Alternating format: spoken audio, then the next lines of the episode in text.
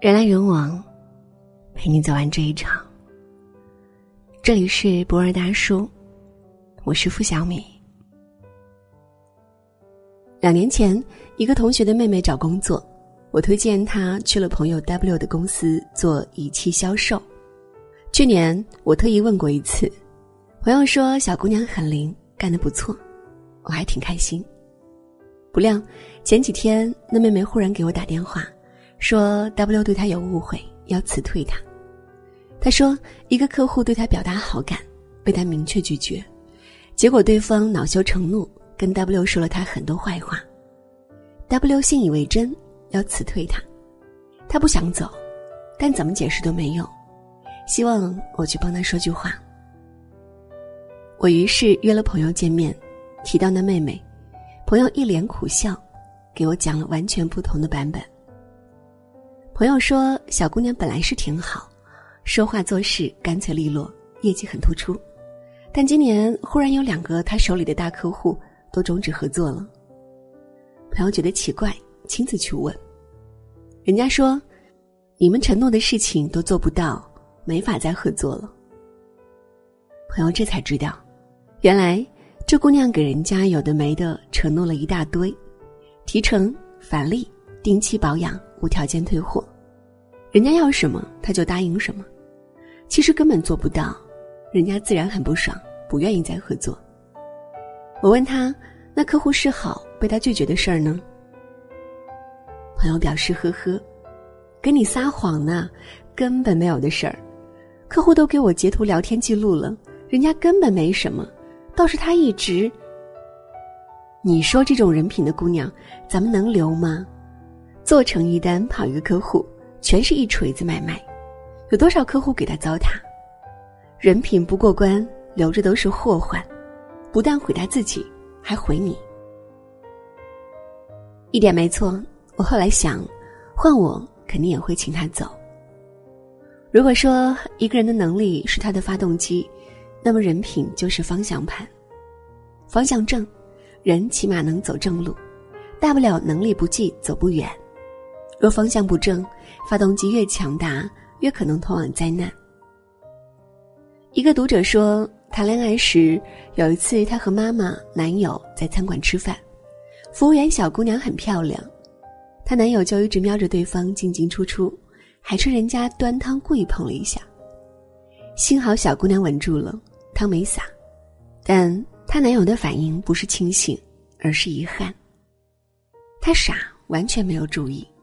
但他妈妈都看在了眼里，回来就说：“这男孩子花心，品性恐怕不行，将来很可能伤人心，得慎重考虑。”可他当时正爱的热烈，哪听得进去这些？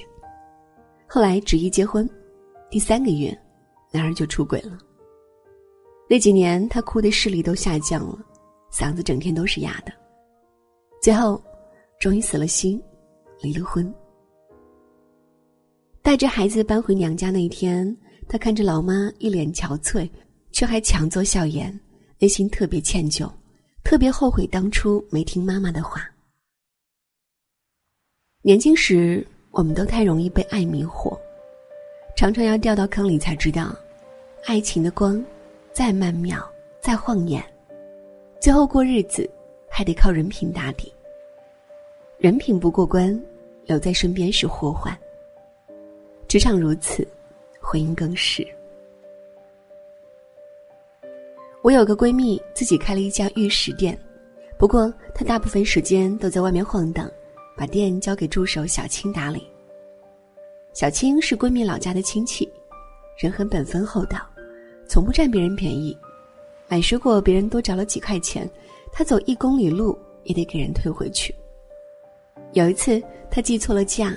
把店里一个两千多的手镯当五千多的卖给了一个老太太。自己发现以后郁闷的不行，坐那一直掉眼泪。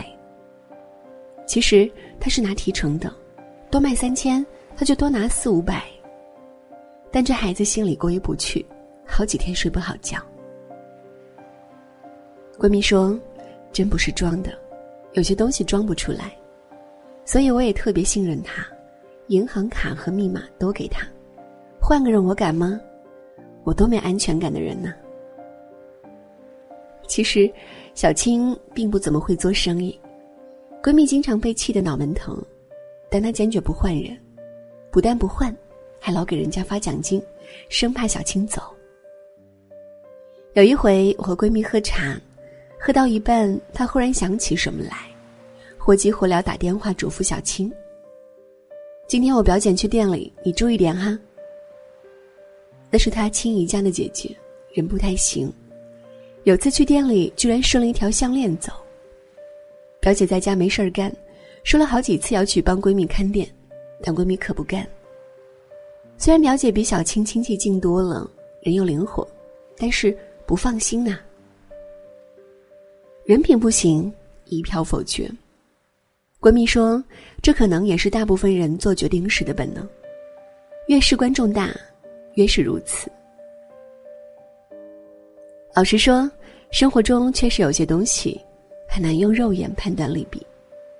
比如，有时我们闯红灯、骗客户、欺负弱小、占朋友便宜，在该买单的时候躲进洗手间，好像感觉都非常良好，没看到任何坏处。但你得知道，那只是眼前。如果放眼一生，你做过的那些降低道德底线。折损自己人品的事情，很可能会一件件连起手来制裁你。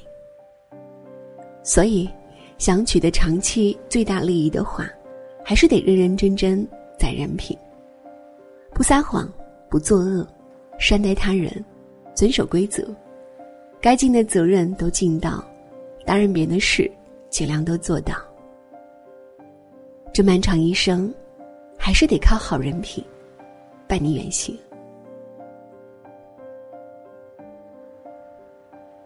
人来人往，陪你走完这一场。这里是博尔大叔，我是付小米。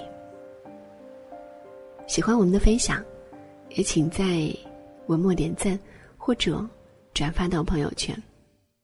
晚安。